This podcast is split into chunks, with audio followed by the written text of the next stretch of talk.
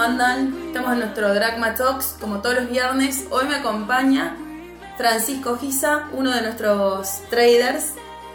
¿Cómo andás, Cande? ¿Todo bien? Muy bien, por suerte, Fran. El que no anda muy bien es el mercadito, ¿no? Sí, estuvo un poco volátil, por lo menos, la semana. Esta semana, ardua semana para terminar, es el último día del tercer trimestre del año, así que era como una semanita para tratar de remontar las cosas, pero bueno, medio que nos quedamos ahí, ¿no?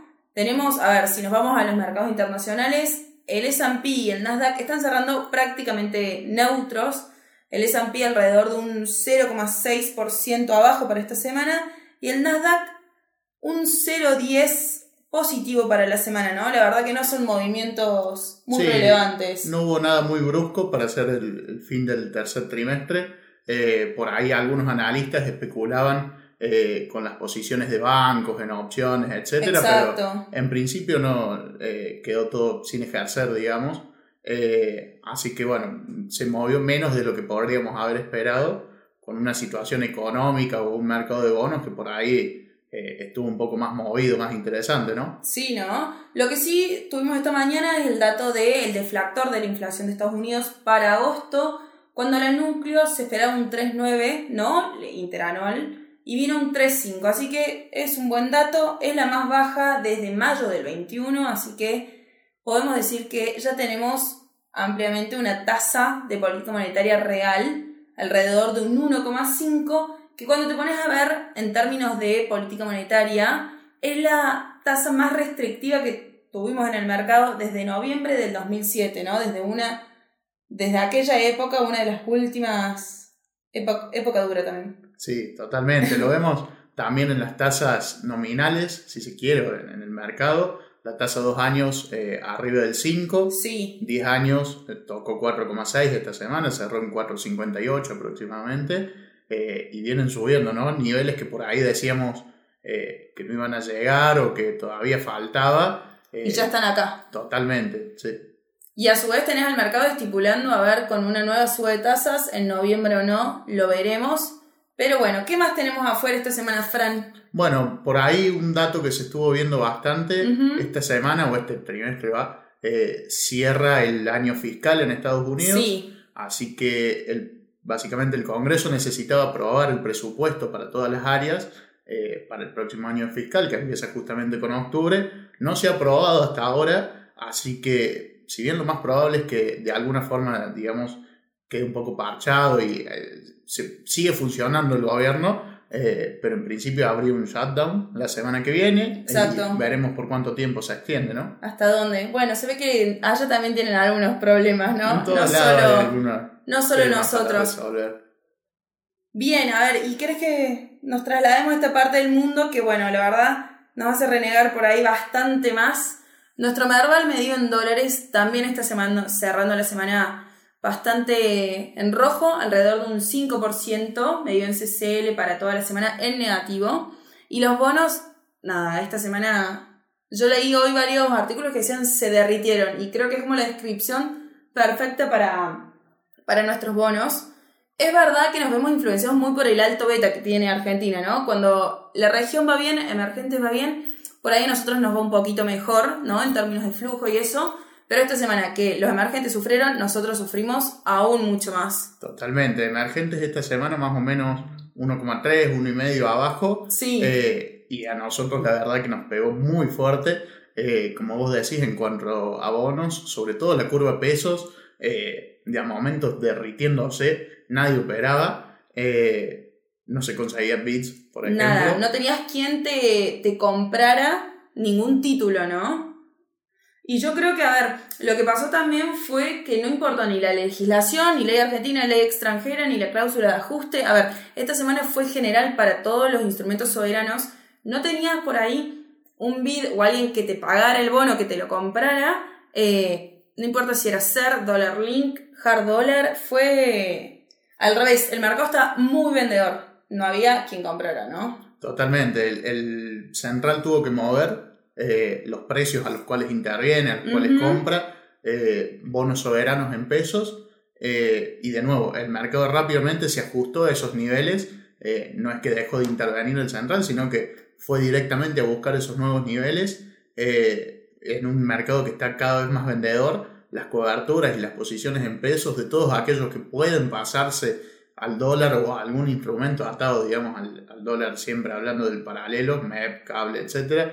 Eh, todos aquellos que pueden rotar sus posiciones hacia esos sectores lo están haciendo Exacto. y se terminó, digamos, el carry, que tal vez que veníamos viendo. Se terminó el carry y se está viendo cómo todo este flujo de pesos se está yendo al MEP, ¿no? Esta semana el CCL subió más de un 7,8%, entonces se picó el MEP. Y el CCL también. A ver, hay una realidad que veníamos viendo nosotros al MEP subir diariamente siempre un poquito, por más que tuvieras una intervención totalmente burda de parte del central, da la sensación de que está ganando la cantidad de flujo de pesos que está yendo hacia el MEP a la intervención, ¿no? Porque continúa subiendo. Sí, o sea, en la semana el MEP intervenido lo vemos arriba casi un 3%, eh, con los, días y las ruedas, inclusive sobre todo los cierres en general, eh, muy volátiles eh, y probablemente el central esté perdiendo muchas reservas por ese lado, ¿no? Con un dólar soja que tal vez no empieza a arrancar del todo como nos gustaría o como le gustaría al gobierno eh, y se queda atrás en términos de resultados con respecto a los otros, a las ediciones anteriores. Exacto, eso también preocupa porque a su vez te sacan el dólar soja, están hablando de ampliarlo, el dólar vaca muerta, o hoy amanecimos con una nueva medida para liquidar divisas también para algunas empresas y la realidad es que da la sensación de que son todas medidas, a ver, para calmar el CCL, ¿no? Para calmar el MEP, el contado con liqui y que no están terminando de surtir efecto y que las pocas reservas que están pudiendo comprar a través de toda la liquidación del Soja 4 se trasladan directamente a la pantalla para intervenir el MEP. Entonces, es preocupante la situación. ¿A dónde vamos? ¿Qué hacemos? Bueno, ese es el gran tema que estamos por ver, ¿no? En principio, el mercado, por lo menos hasta hace una semana y hoy también diríamos, eh, descontaba que el gobierno no iba a devaluar previo a las elecciones. Eh, ese capaz que es el, escenario base de todo el mercado hoy en día. Eh, pero y, de yo creo que de la misma sociedad también, o sea, en términos electorales, te puede salir muy caro hacer una devaluación antes de las elecciones, pero también te puede salir muy caro seguir aguantando esta corrida, si se quiere, eh, por tres semanas más, que está bien, eh, es poco tiempo, pero... Pero en términos de dinero, eh, puede ser muy caro para el central, ¿no? Son menos las reservas que tenemos que el, tiempo que tenemos. Exactamente, exactamente. Algo que sí pasó esta semana, Frank, que me pareció interesante, fue que volvimos a ver, o por lo menos así así lo, están comentando, a los inversores de afuera de Argentina, a los inversores del exterior, ¿no? Por lo menos se habla de que compraron alrededor de eh, mil millones de dólares nominales, ¿no? De AL30 y otros en globales. Y hacía realmente bastante tiempo que no los veíamos ser partícipes de nuestro mercado, ¿no? Como que luego del último canje no aparecieron más por acá y con mucha razón. Pero bueno, a su vez también lo que vimos es que si bien están empezando a intervenir en nuestro mercado, a aparecer en nuestro mercado estos inversores, también se aumentó mucho la demanda de lo que se llaman los credit default swaps, que básicamente es un seguro de default, ¿no? Claro, ahí, bueno, a ver, ¿qué tenemos, digamos, de flujo del lado del gobierno? ¿Qué va a tener que pagar por esos bonos? Eh, principalmente en enero del año que viene. El 9 de enero. 29 días después de que asuman el, nuevo mandato. No sabemos quién no sabemos quién. Eh, vamos a ver si lo sabemos ahora en octubre, vamos a tener que seguir esperando. Pero bueno, una situación muy delicada en términos de reservas y que probablemente siga empeorando hasta diciembre. Eh, va a haber que cubrir vencimientos que la verdad no son muy grandes, son 1.200, 1.300 nunca se habló de Que, nunca se habló de que el primer vencimiento del de enero fuera un desafío para el gobierno y yo creo que ya estamos, a ver, en una situación tan grave en términos de reservas que comienza a ser una posibilidad, ¿no? El decir, che, ¿cómo van a afrontar el pago de enero? Que como vos bien dijiste, es un pago bastante pequeño comparado con el resto del flujo de los globales. Sí, por supuesto, más teniendo en cuenta por ahí planes tan disímiles entre los tres partidos, ¿no? Eh, entonces uno como inversor, tanto el local como el extranjero, eh, frente a un pago que debería ser relativamente inocuo en términos de, valor, digamos, de la posición, no del, no del cobro del cupón, eh, por ahí le, agrega volatilidad o incertidumbre a cómo va a rendir su posición, ¿no? Eh, lo mismo con el vencimiento de, julio, que ya ahí agrega amortización, si bien no es muy grande, pero... Eh, Se te suma otro desafío más, sí. Claro. Y a ver, en términos de infla, también la situación es preocupante. Em, ahora lo están publicando de manera semanal. Están tratando de mostrar que la inflación viene de a poco bajando, que la inercia de la DEVA que vimos en agosto se va calmando, pero hay una realidad que nadie te está hablando de una inflación por debajo de los dos dígitos, ¿no? Yo creo que eso por ahí puede ser lo más preocupante. Se nos vienen meses de alta inflación, ¿no? De alta volatilidad, yo creo que eso hay que tenerlo muy en cuenta y donde no sabemos si los mercados nos van a acompañar, ¿no?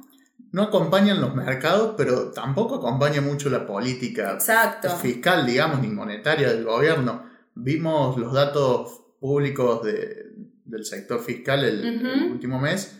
Eh, no vino tan mal, podríamos decir. El déficit fue de 36 mil millones de pesos. Bien. Déficit de nuevo. Eh, pero bueno, a ver, ¿dónde estuvo lo interesante? Eh, el impuesto país recaudó seis veces más que en 2022. Por supuesto, influye la devaluación, tanto la última como el crawling peg de todo el año pero a, futuro, digamos, vemos medidas por lo, por lo menos para este mes y los próximos eh, que acentúan este déficit, ¿no? No sabemos de dónde se van a financiar tampoco. No se sabe cómo se va a financiar el déficit y a su vez también empezás, si traemos de vuelta a colación el FMI, que hace, parece un montón que ya no lo tocamos al tema en Argentina, ya nos olvidamos, nos mandaron los dólares y lo bloqueamos al FMI, también empezás a complicar el tema de la llegada a las metas del FMI. Yo creo que ya ni vale la pena el hecho de decir cómo llegamos a cumplir las metas del FMI. Yo creo que no los vamos a cumplir. No, no, por supuesto. Es algo que probablemente el próximo gobierno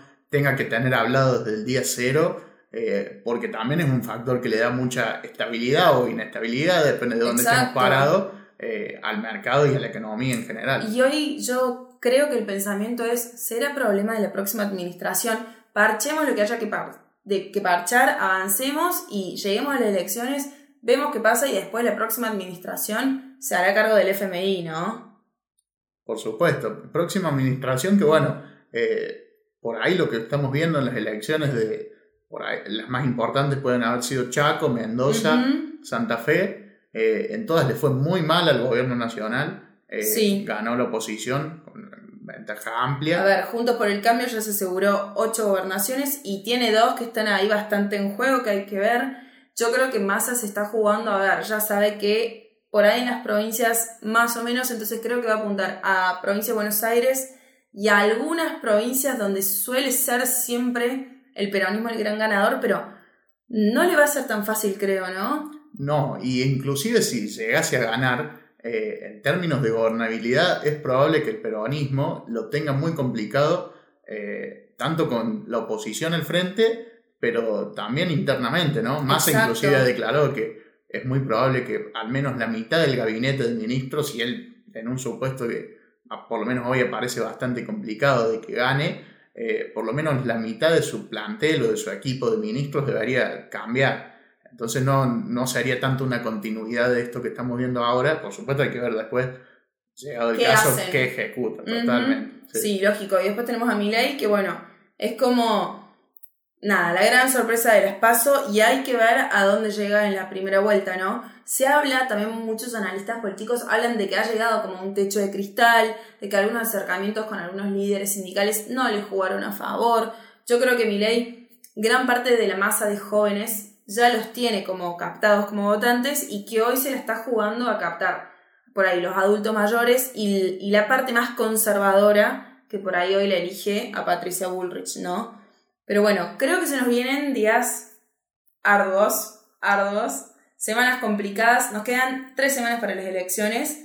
Así que bueno, volatilidad. Yo creo que la consigna va a ser mucha volatilidad.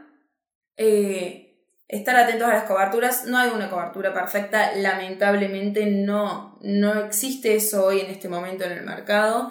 Y bueno, no sé, alguna recomendación en principio eso, seguir manteniendo las coberturas, muchos que habían desarmado tal vez coberturas, se encuentran esta semana con que, bueno, el carry frenó antes de lo que uno esperaba, entonces eh, siempre estos eventos justamente son, buscamos cobertura porque no sabemos cuándo va a venir ¿Cuándo? Exacto. el evento, qué va a pasar, eh, entonces siempre hay que tratar de cuidar el capital, eh, asumir el riesgo que uno cree necesario, pero nunca por estar dos meses neutro, digamos, en dólares, eh, desarmar posiciones sin, sin, una idea futuro de qué hacemos, ¿no? Exactamente, sí, creo que eso es clave ahora, mantener la templanza, por ahí en términos de cartera y de mercado. Bueno, Fran, nos despedimos, ¿te parece? Terminamos por hoy, terminamos una semana bastante movida. Sí, los vemos el viernes que viene, ojalá tengan un muy lindo fin de semana y ojalá la semana que viene nos trae un poquito de tranquilidad en todos estos mercados tan movidos que tuvimos. You on, and you're at the gates alone. If the grass isn't greener, come back and check I'm still breathing. Whenever takes you on, and you're untouchable. Tell them how you backflip through tragic. Show them how the struggle make magic.